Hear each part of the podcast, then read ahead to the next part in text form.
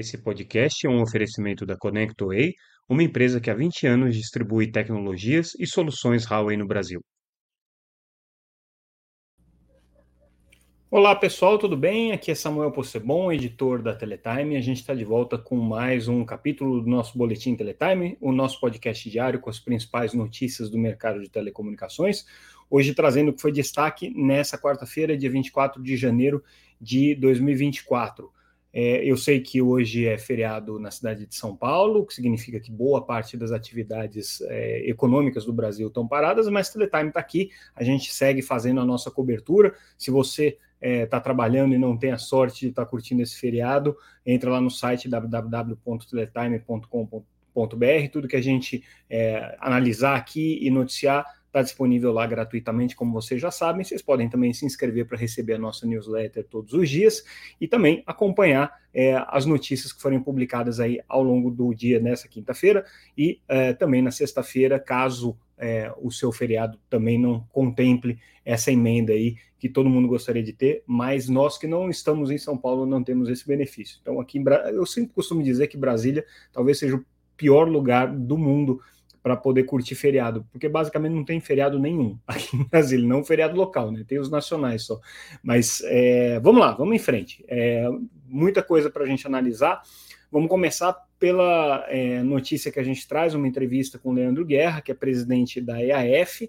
A EAF é a entidade é, administradora da faixa das, dos compromissos da faixa de 3,5 GHz. Resumindo, é a entidade que foi criada para fazer com que as obrigações que foram colocadas para os vencedores do leilão de 5G possam ser implementadas. São várias obrigações que a EAF tem que administrar, ela teve que cuidar da questão da mitigação é, de interferências na faixa de 3,5 GHz, a distribuição de kits de recepção de TV é, via satélite para os beneficiários do cadastro único, utilizando os kits aí de banda KU.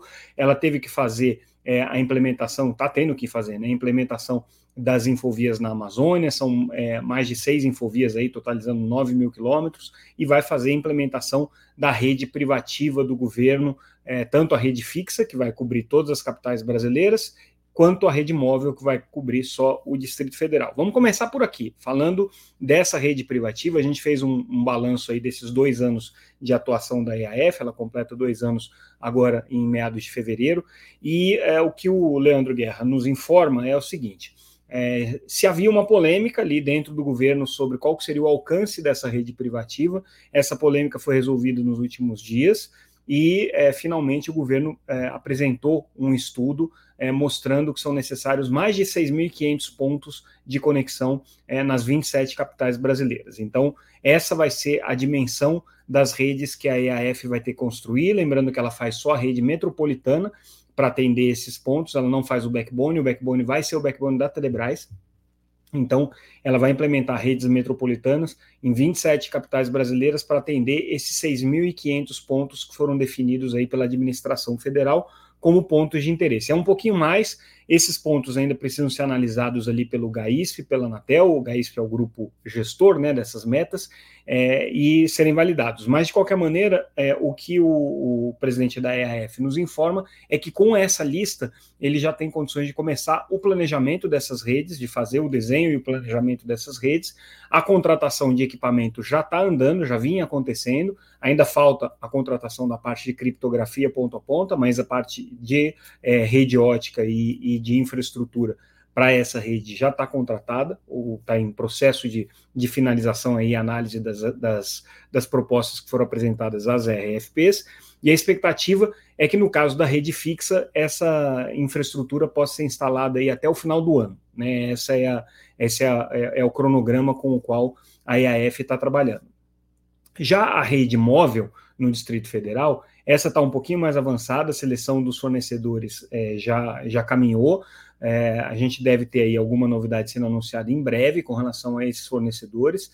É, é uma rede 4G, em princípio, vai operar na faixa de 700 MHz, né? É, e é uma rede que tem é, uma única premissa, que é a premissa dela se interconectar com outras redes utilizadas pelos serviços de segurança pública é, e pelos serviços de defesa, que utilizam frequências, radiofrequências. Então, essa é uma infraestrutura que deve estar sendo implementada agora no primeiro semestre do ano, essa é a expectativa da EAF, e a rede fixa no segundo semestre. A gente lembra que essas redes privativas aqui foram colocadas ainda é, na elaboração do edital de 5G no governo Bolsonaro, e havia uma grande preocupação, e na verdade elas surgiram aí dentro desse contexto, né? Uma grande preocupação de deixar é, essas redes de alguma maneira protegidas, né? Isso eram é, as, as palavras que se usava na época, né? Contra é, fornecedores chineses. A gente lembra que o governo Bolsonaro tinha uma resistência muito grande aos fornecedores da China, muito alinhado com o que é, o governo norte-americano vinha pregando naquele momento. É, o governo norte-americano, já naquela ocasião, tinha banido a Huawei e outros fornecedores chineses do seu mercado, botando muita pressão em cima da Europa para fazer o mesmo e botando muita pressão em cima do Brasil para fazer o mesmo. Para que é, não houvesse um comprometimento das redes comerciais, ou seja, para que as operadoras brasileiras não fossem obrigadas a banir a Huawei do Brasil, é, a Anatel e o Ministério das Comunicações desenharam um modelo em que é, a rede comercial não teria nenhum tipo de é, equipamento é, restrito, né? todos os fornecedores poderiam participar, mas no caso especificamente da rede privativa, se colocou lá que os fornecedores deveriam atender é, aos requisitos do mercado é, acionário brasileiro, né, aos requisitos de governança do mercado acionário brasileiro, aí com a perspectiva de que isso seria o suficiente para barrar a Huawei. O que a gente sabe é que esse, esse processo de seleção que a EAF está fazendo para a rede privativa não barrou nenhum fornecedor, então nenhum deles foi, a princípio, proibido de participar, e foi estabelecido, como a política é, é, apregou, é, um critério aí que é, ajuste né, esses fornecedores a esses níveis de governança que estão sendo exigidos. Mas são níveis de governança é, é, padrão, então se exige um conselho, a publicação de balanços, né? No nosso, na nossa matéria a gente detalha quais são esses, esses é, requisitos, faz o link, inclusive, para a tabela é, da EAF que está estabelecendo esses requisitos. E basicamente não tem nenhuma restrição que está sendo colocada lá. Só no caso da rede fixa, é que o, a contratação provavelmente vai ser de uma empresa que tenha condições de se integrar ao atual backbone da Telebrás. Né? E a gente lembra que no governo Bolsonaro havia um esforço para tirar, inclusive, fornecedores chineses do backbone da Telebrás.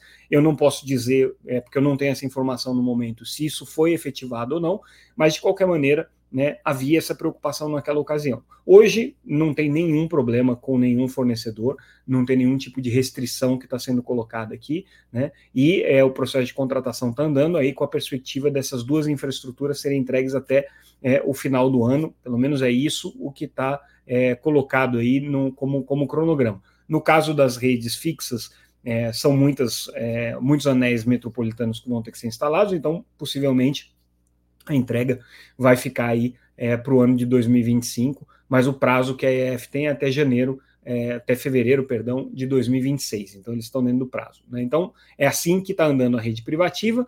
O governo definiu que vão ser 6.500 pontos que vão ser atendidos. É, havia uma discussão se havia, haveria a diminuição desse número de pontos para que sobrasse mais dinheiro para outros projetos, mas agora martelo batido, Ministério das Comunicações, Ministério de Gestão e Inovação é, e a própria Telebrás é, chegaram a essa listagem final que está na mão da EAF e esse trabalho vai começar agora a ganhar um pouco mais de velocidade.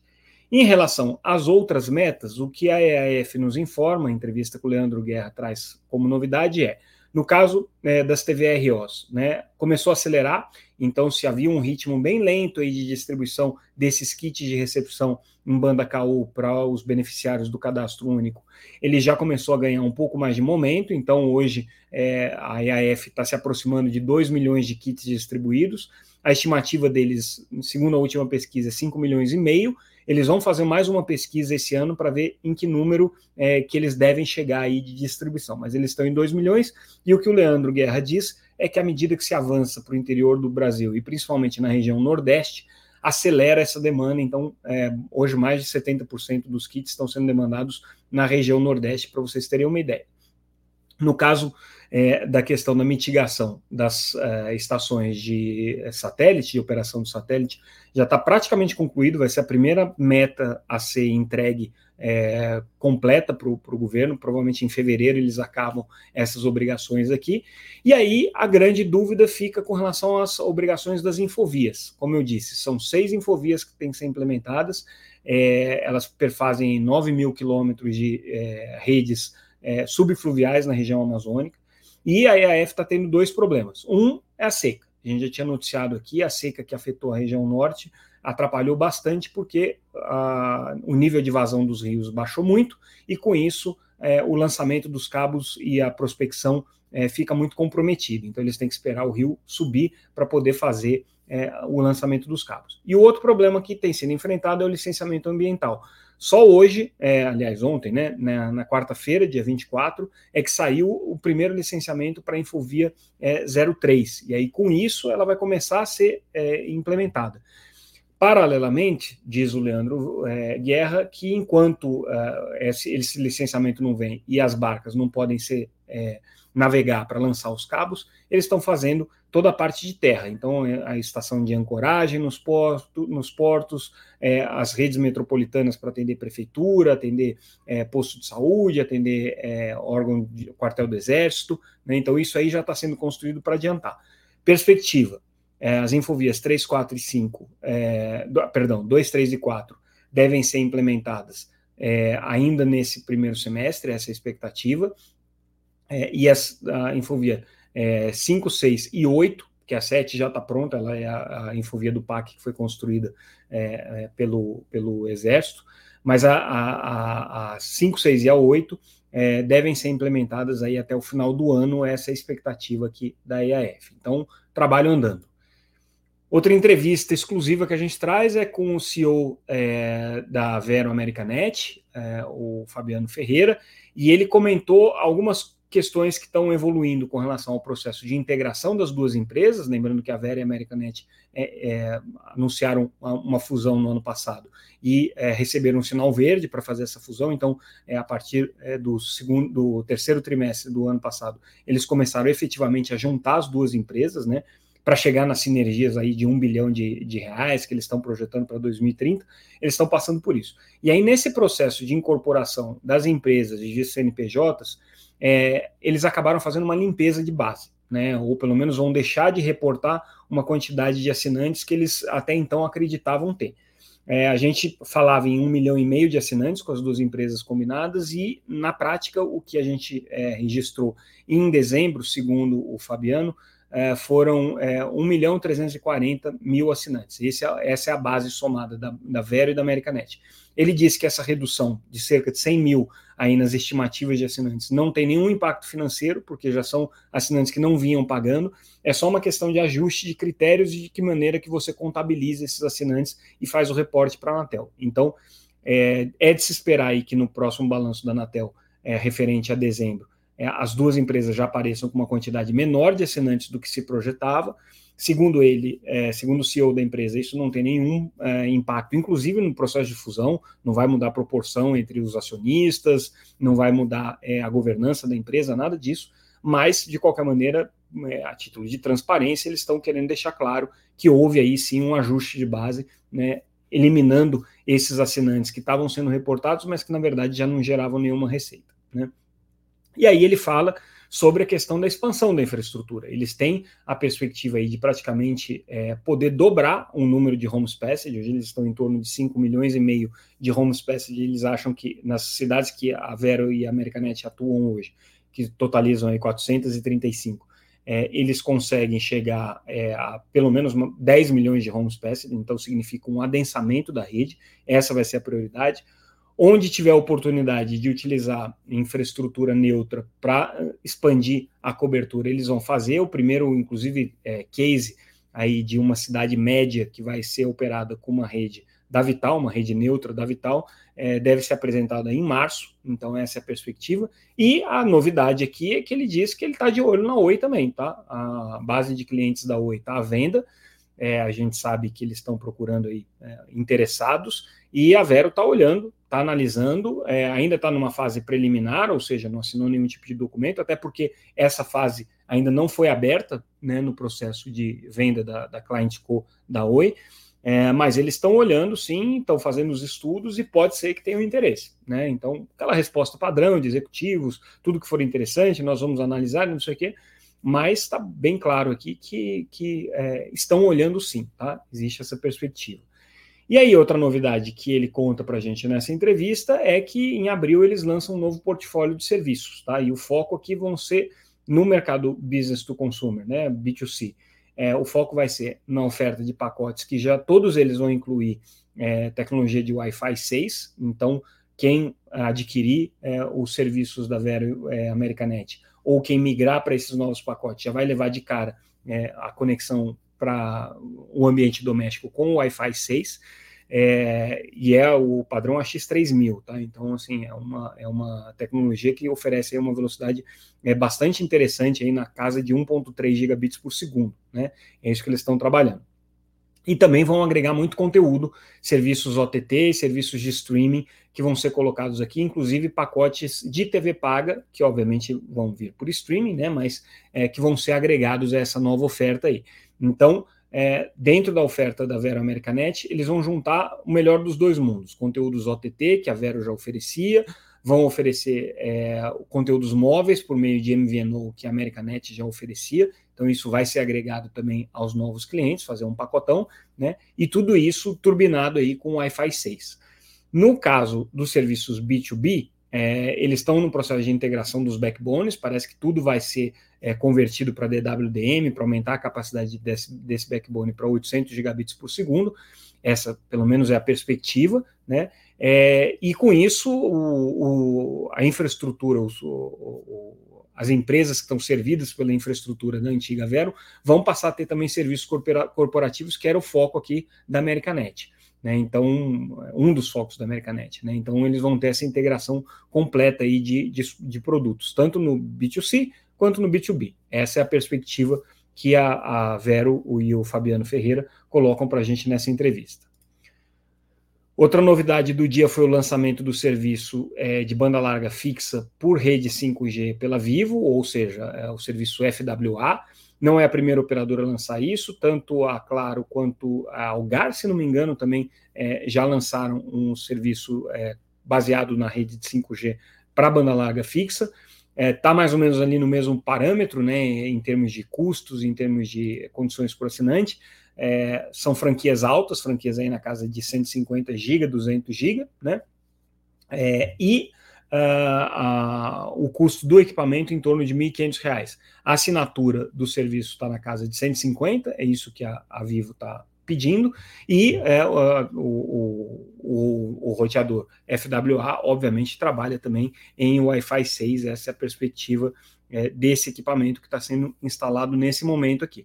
É, eles não entraram em detalhes, a Vivo não entra em detalhes sobre onde é que eles vão é, enfatizar a venda, se vão colocar isso em cidades em que eles não têm rede de fibra, ou se vão colocar em cima da rede de fibra, mas deixam claro que esse, essa tecnologia pode ser utilizada em qualquer ponto da rede 5G. Então, se o usuário é, tem mais de uma residência ou mais de um local que ele precisa de cobertura, estando dentro da rede 5G, vai funcionar. Estando rede, dentro da rede 4G, funciona também, mas obviamente com velocidade 4G. Então, funciona em toda a infraestrutura móvel da Vivo, com essa ressalva aí que a velocidade 5G só vai ser é, alcançada no momento em que você tiver numa rede 5G.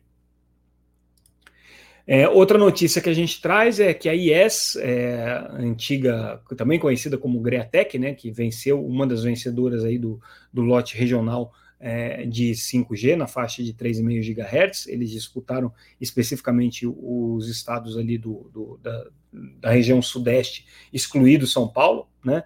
Então, São Paulo, é, Rio de Janeiro, Minas Gerais e Espírito Santo. É, fechou um acordo com a Highline para fazer a instalação dessa infraestrutura. Não dão prazos aqui, tá? Não estão colocando prazos nesse momento, é, mas a perspectiva é que sejam instaladas mil torres da Highline para dar atendimento a esses domicílios aqui, a essas, esses municípios que a, que a a, a IS Telecom, ou a Greatec, né, é, pretende, pretende é, atingir nesse primeiro momento. É, a IES é a que estava mais low profile aí na instalação da sua rede 5G, das, entre as regionais, né? ela estava mais quieta, até porque não é uma empresa operadora, é uma empresa fabricante de equipamentos, é, mas que está com uma proposta de trazer operadores para dentro da sua infraestrutura no modelo de parcerias. Né? Então, é, num primeiro momento, eles seriam um fornecedor de é, conectividade 5G para o mercado corporativo, é, mas e também para o mercado atacado, né, para os operadores de 5G, mas ao que tudo indica, vão também lançar um serviço B2C, pelo menos é isso que está dito aqui nessa nota com relação à parceria com a Highline para a instalação dessas mil torres aí. Começou, né? Pelo menos a IES começou a implementar a sua rede. E aí, falando é, em implementar a sua rede, é, a Anatel voltou a comentar sobre a faixa de 700 MHz que foi devolvida pela Winit no finalzinho do ano passado. A, segundo uma declaração que o presidente da Anatel deu, Carlos Baigorre, deu num evento da XP, é, a, a, expectativa da agência é fazer essa licitação na faixa de 700 é, MHz é, no, em meados de 2025 ou no início de 2026, tá? Mudou um pouco aí o guidance de, de quando será essa licitação. A gente estava falando 2024, 2025 nas notícias anteriores, o presidente da Anatel já deu uma empurradinha um pouco mais para frente. Mas tem que decidir como que vai ser, né? Como que isso aqui vai ser feito, qual vai ser o modelo. Em princípio, eles querem fazer a mesma coisa, uma, uma licitação para um player regional e não havendo interessados aí abre para qualquer um. É, mas esse modelo ainda não está definido. A Anatel vai passar por um processo agora de conversa com, com, com o mercado, de tomada de subsídios, para ver quais são as faixas que têm mais interesse do mercado e quais são os modelos que estão querendo ser explorados aí.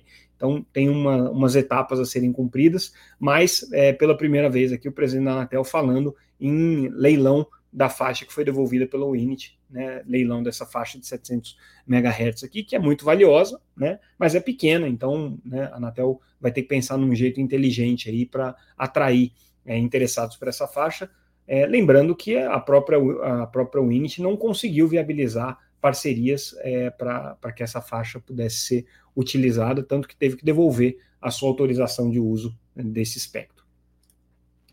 Outra notícia interessante que a gente traz é mais um, uh, uma iniciativa do conselheiro Alexandre Freire de por ofício pedir para que as superintendências da Anatel elaborem um estudo sobre é, riscos de segurança cibernética, agora especificamente em cabos submarinos, mas a gente relembra nessa matéria que é, esse é mais um capítulo desses estudos que estão sendo solicitados pelo gabinete do conselheiro Alexandre no contexto da revisão do regulamento de segurança cibernética. Já foi pedido é, estudo na área de inteligência artificial e serviço de cloud, foi pedidos, é, foram pedidos estudos é, na área de data centers e agora cabos submarinos também.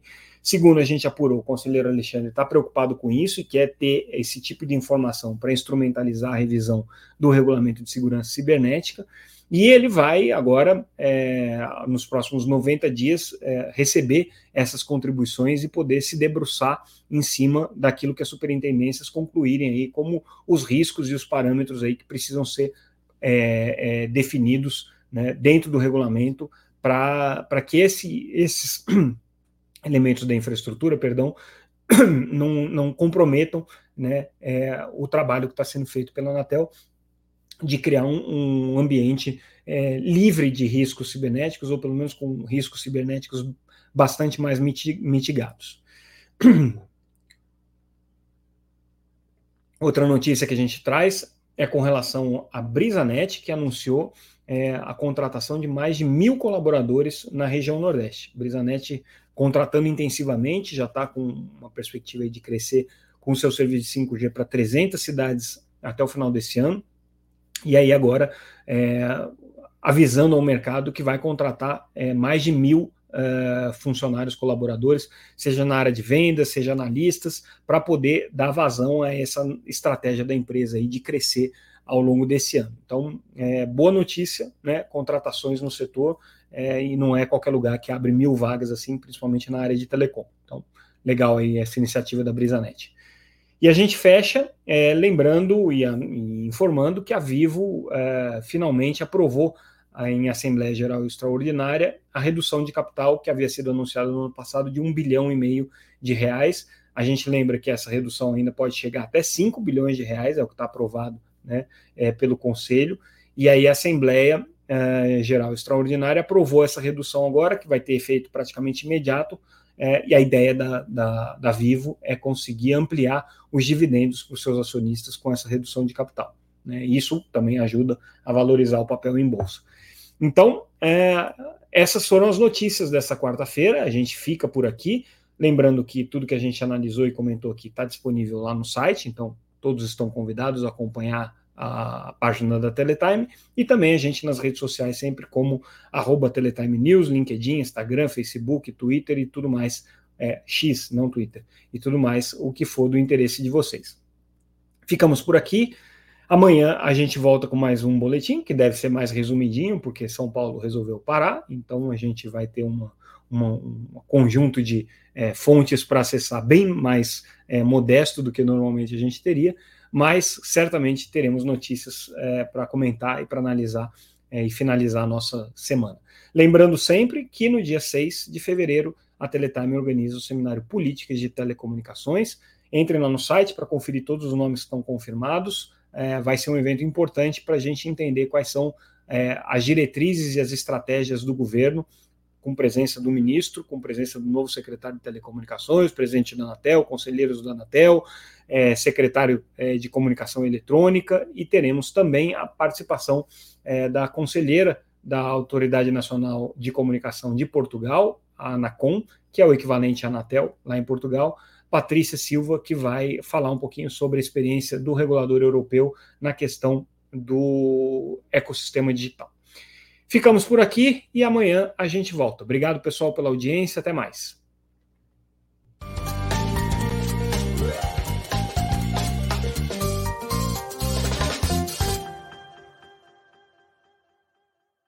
Esse podcast é um oferecimento da ConnectWay, uma empresa que há 20 anos distribui tecnologias e soluções Huawei no Brasil.